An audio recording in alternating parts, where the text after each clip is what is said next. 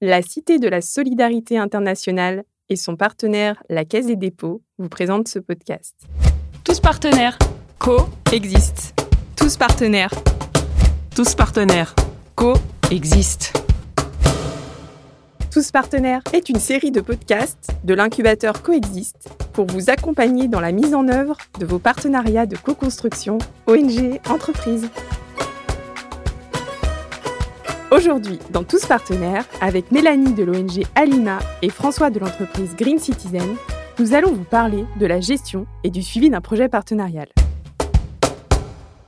Bonjour à vous deux et merci d'être avec nous. Bonjour Iris. Bonjour. Je vous laisse vous présenter. Alors je m'appelle Mélanie Tarabo, je suis responsable médical opérationnel pour l'ONG Alima. Je suis infirmière de formation et j'ai euh, participé dans le cadre d'un partenariat ONG entreprise au développement d'un outil innovant qu'on appelle la Cube, donc la Cube, c'est une chambre d'urgence biosécurisée pour les épidémies, un outil qu'on a développé euh, suite à nos expériences sur le terrain dans le but d'améliorer la prise en charge de nos patients. Pour vous dire un petit mot d'Alima, donc Alima, c'est l'Alliance for International Medical Action. C'est une ONG médicale internationale dont le siège opérationnel euh, est basé à Dakar au Sénégal. Et notre ambition, c'est de transformer la médecine humanitaire en s'appuyant sur la recherche et sur l'innovation dans le but euh, de, démultiplier euh, l'efficacité de nos actions et mieux protéger les populations des crises sanitaires d'aujourd'hui, mais aussi de demain. Donc moi je suis François Hamon, je suis le, président de Green Citizen. Green Citizen c'est une, PME d'une petite quinzaine de personnes qui développe des solutions qu'on appelle IoT dans le domaine de, de l'eau et plus particulièrement de la, supervision euh, et du pilotage des réseaux d'eau. Euh, voilà, concrètement, on instrumente ces réseaux avec des capteurs connectés et on fournit des applications qui permettent de, de, superviser ces réseaux, de prendre des décisions d'exploitation sur ces réseaux. Mélanie, est-ce que vous pouvez nous dire deux mots de l'expérience partenariale d'Alima avec les entreprises? Le partenariat est vraiment au cœur du modèle d'Alima. Euh, le partenariat avec des ONG locales, euh, avec des ministères de la Santé, avec des centres de recherche et des universités. Mais aussi, on a euh, eu cette expérience, la chance d'avoir cette expérience de, développer un partenariat avec une entreprise, une entreprise française qui s'appelle Securotech. Donc le nom, comme je l'ai dit tout à l'heure, donc c'est la Cube, c'est ça l'outil qu'on a développé avec cette entreprise. Et c'est un projet qui a démarré, on peut dire, depuis 2017 et qui est actuellement toujours en cours du fait que même si l'outil, la, les grandes, la grande base du projet, l'outil est développé, on continue au fur et à mesure de nos expériences à essayer de l'améliorer, de l'adapter à nos besoins, aux besoins de nos patients. Et donc, c'est un projet qui, continue euh, à ce jour. Et chez Green Citizen, quelle expérience avez-vous de la co-construction avec des ONG Alors, on a euh, démarré une première euh, co-construction euh, en 2019, je crois, avec le, HCR, qui est le Haut Commissariat aux réfugiés, euh, qui nous avait identifié euh, comme fournisseur de technologies possibles pour leur pour un projet pilote de supervision des, de production de l'eau potable dans les camps de réfugiés. Et on a démarré avec eux un pilote en Ouganda, puis au Bangladesh, dans, dans différents camps de réfugiés. Voilà. Et puis ensuite, alors c'était notre première expérience en fait avec les ONG. Euh, ensuite, euh, suite au succès de ce voilà de, de la valeur apportée par euh, et démontrée là par ce pilote, le, le HCR a décidé de de lancer un, un, un appel d'offres pour déployer plus largement euh, ces solutions euh, dans, de, de, sécurisation de l'accès à l'eau potable hein, euh, dans les dans l'ensemble de ces camps de, de réfugiés euh, et, et, a choisi donc notre société Green Citizen pour pour déployer ça. Donc euh, voilà, donc la première expérience c'est le HCR. Ensuite on a eu on a, eu un peu de visibilité sur ce sujet-là euh, et on a été euh, ensuite approché par par d'autres ONG sur d'autres projets qui tournent toujours autour de, de la supervision de la production d'eau potable dans, dans des endroits reculés. en fait, qui sont pas forcément des camps de réfugiés, mais qui sont toujours sur cette thématique-là. Super, de super projets. Et qui dit projet dit gestion de projet. Comment ça se passe quand on est plusieurs à mener la barque? Une des deux organisations prend-elle le lead? Des instances sont-elles mises en place? Des personnes des deux organisations sont-elles impliquées dans la gestion? Bref, comment ça se passe? Mélanie, dans le cas de votre partenariat avec Securotech, concrètement, qui avait en charge l'avancée du projet et son suivi régulier? Des personnes des deux organisations? Dès le démarrage du projet euh, et tout au long du processus, en fait, on a constitué un groupe euh, en charge du suivi euh, de, ce, de ce projet, managé par un responsable de programme qui, lui, était le point focal en lien avec l'entreprise, donc Securotech, et qui animait finalement ce groupe d'experts, de référents techniques dont je fais partie. Moi personnellement, j'étais la référente technique soins avec ma casquette évidemment d'infirmière pour essayer de développer tous les aspects en lien avec la prise en charge et donc d'adapter au mieux l'outil à nos besoins nous en tant que médicaux.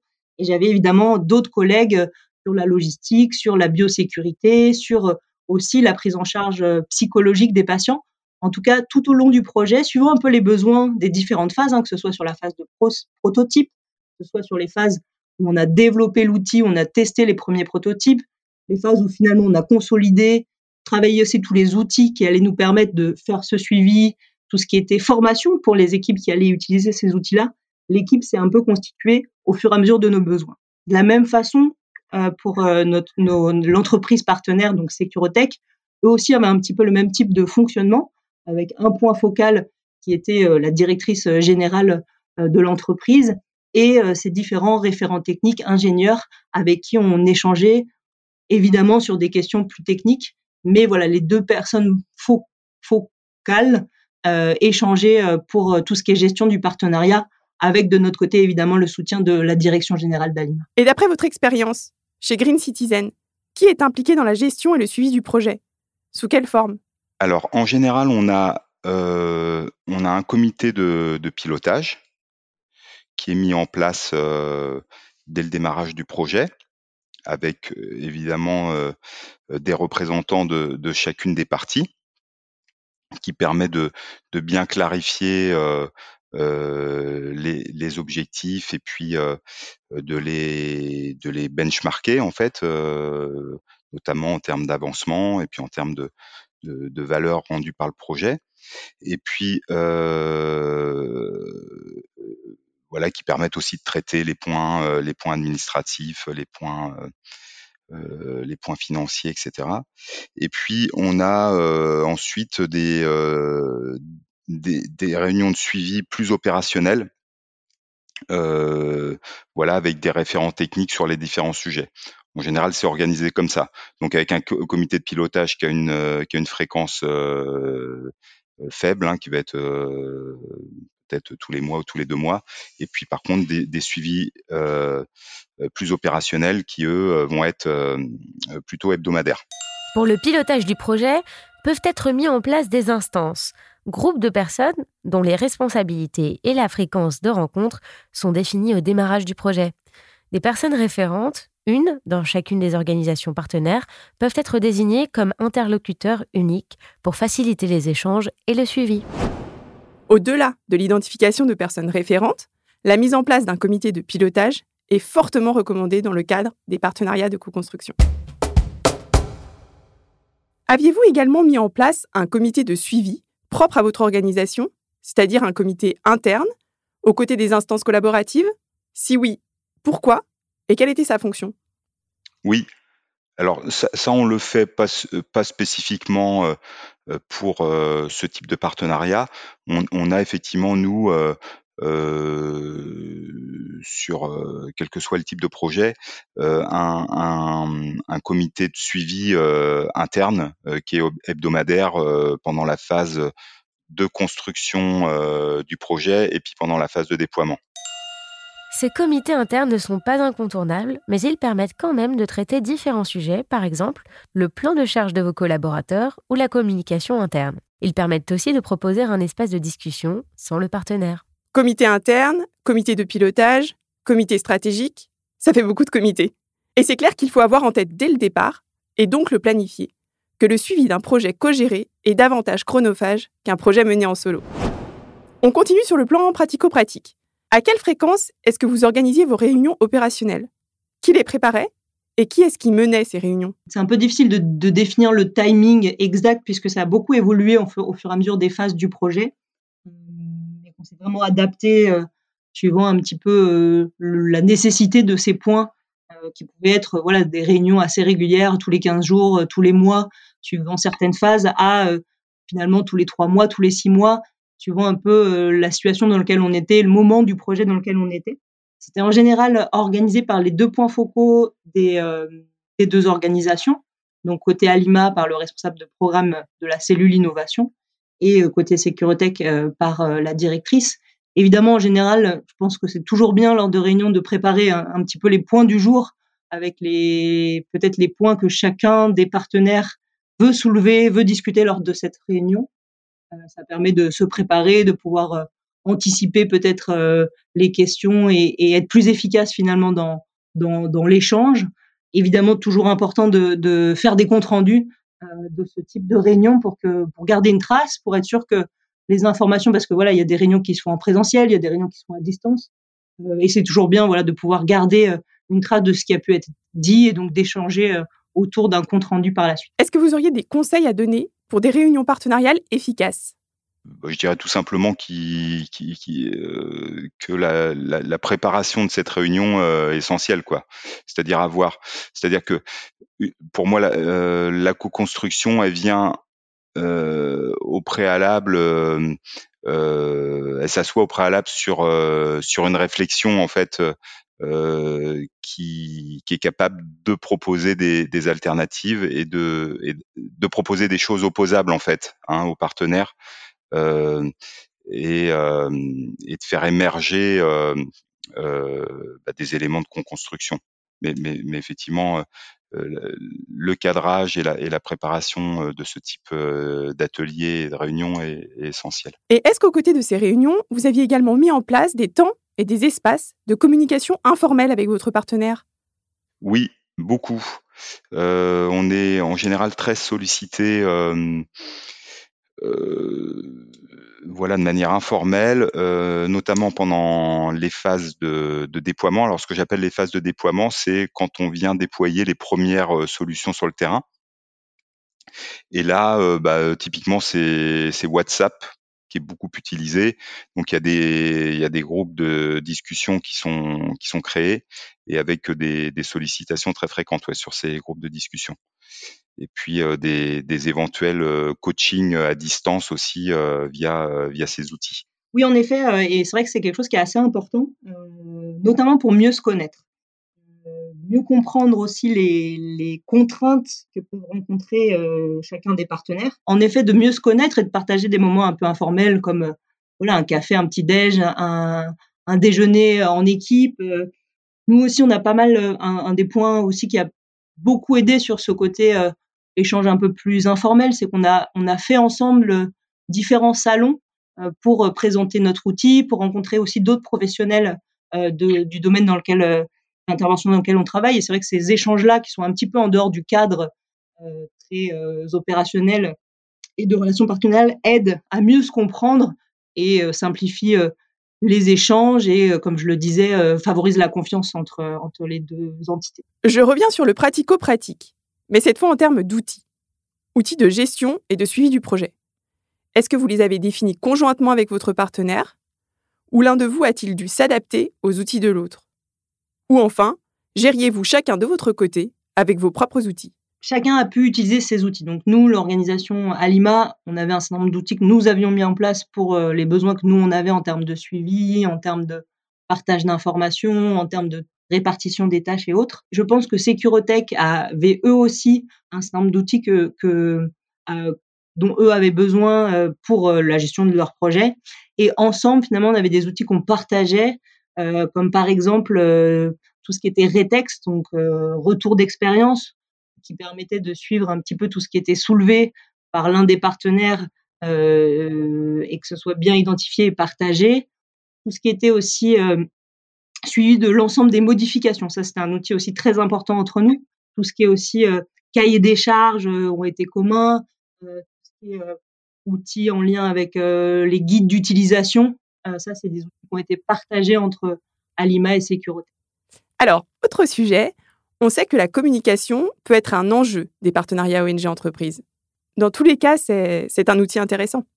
Est-ce que vous, dans le cadre de vos partenariats, vous aviez défini des modalités de communication vers l'externe? Alors non, je pense qu'on ne peut pas dire qu'on l'avait complètement défini à l'avance. Euh, après, il y a quelques outils de, communication qui ont été euh, évidemment euh, développés en commun. Par exemple, une plaquette de présentation commune a été validée et travaillée en commun, mais on n'avait pas de plan de communication euh, commun entre euh, nos deux organisations. Donc, on, sait chacun alimenter euh, pour que chacun puisse faire sa communication externe, que ce soit sur les sites internet, dans les réseaux de, chacun. Donc oui, on on n'avait pas forcément un plan de communication commun, mais on a été alliés on, on s'est entraidés pour la communication que chacun souhaitait faire de son côté. Alors, on les a pas, on les a pas définis euh, au préalable. Euh, par contre, à un moment donné, a émergé le, besoin de, communiquer vers l'extérieur, et du coup, là, là, il y a eu euh, des décisions prises collectivement.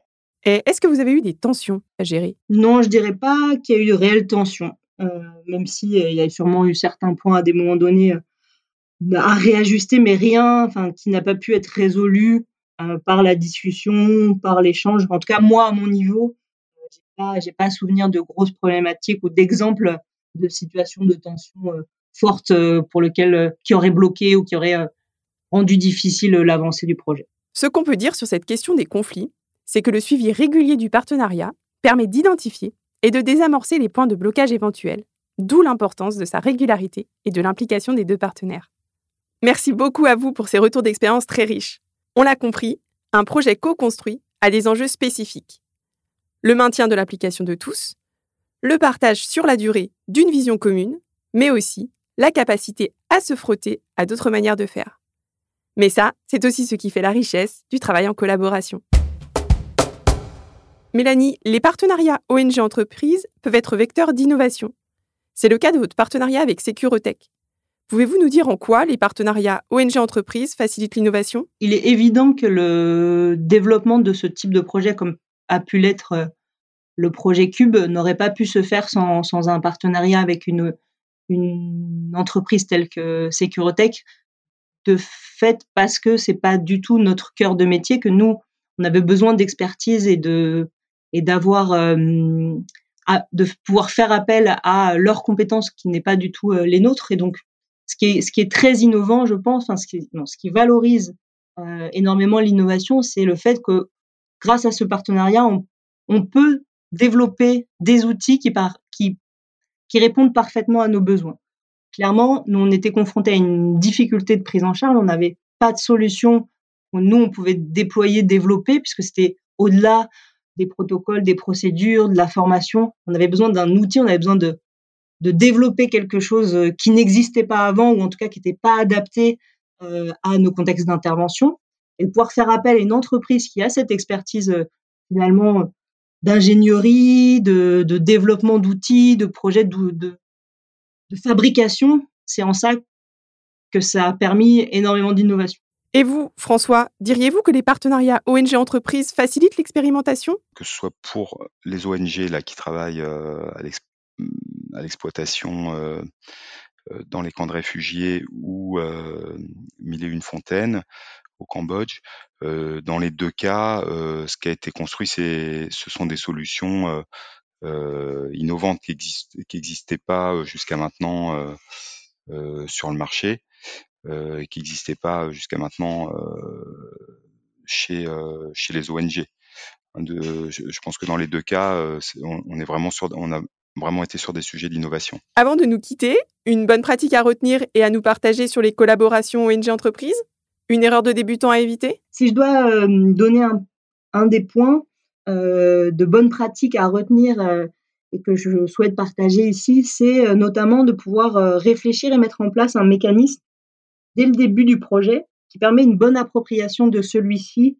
en l'occurrence, pour nous, c'était cet outil, cette être cube par l'ensemble de l'organisation.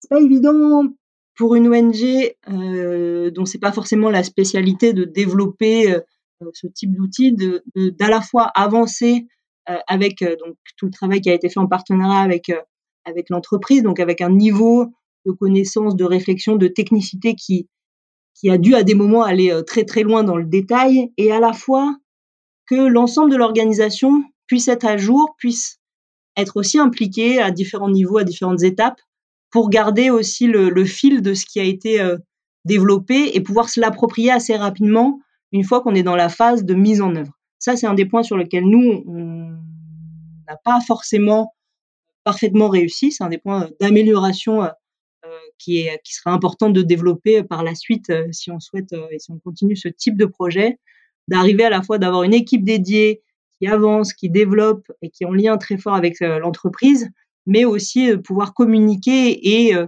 interagir et partager l'information du mieux possible euh, et d'impliquer l'ensemble de l'organisation et notamment les personnes qui plus tard vont se servir de l'outil. Quels sont les avantages que vous retenez des partenariats de co-construction?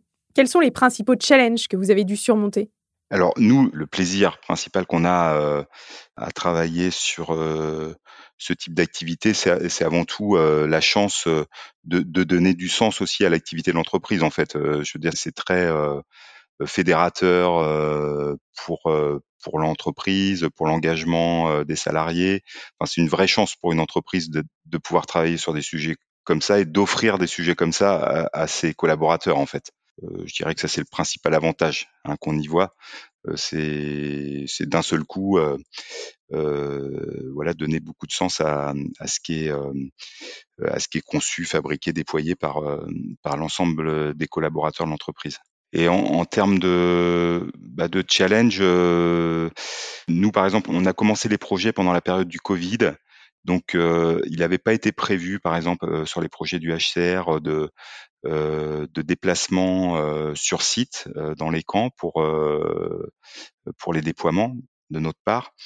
Voilà, on a beaucoup insisté pour pouvoir euh, finalement euh, être présent sur site pour euh, la réussite du, parce qu'on voyait, on voyait un risque sur la réussite du projet à, ne pas être présent. C'est somme toute un gros challenge à appréhender, d'être capable de mobiliser. Euh, donc nous, on, a, on, on déploie dans, dans 15 pays d'Afrique, par exemple. On a, on a une, une structure qui est quand même relativement petite. Donc ça, c'est quand même un gros challenge pour nous. Euh, mais euh, voilà, on considère que c'est clé euh, pour la réussite de ce type de projet, de se projeter sur place avec les opérationnels. Ça, c'est vraiment clé parce que voilà, c'est lié au découplage entre euh, euh, les équipes du headquarter et puis les équipes opérationnelles euh, qui nécessitent de la part de, de l'entreprise partenaire de se rendre au plus près des opérationnels. Merci beaucoup à vous deux. On a beaucoup appris aujourd'hui avec vous. C'était super. Chers auditeurs, avant de nous quitter, je vous invite à continuer d'approfondir vos connaissances et à passer à l'action grâce aux ressources proposées dans la boîte à outils. Vous trouverez cette boîte à outils en lien sur la description de l'épisode. Tous partenaires, c'est votre podcast. Il a été développé par l'incubateur Coexist, un dispositif de la Cité de la Solidarité internationale qui œuvre pour le développement des partenariats de co-construction ONG Entreprises. Pour retrouver les autres épisodes de Tous Partenaires, rendez-vous dans la médiathèque Coexiste et sur toutes les grandes plateformes d'écoute. Si vous avez aimé cet épisode, n'hésitez pas à le liker, à le commenter et à le partager autour de vous. Rejoignez la communauté Coexiste sur le site coexiste.cité-solidarité.fr. Je vous dis à très bientôt.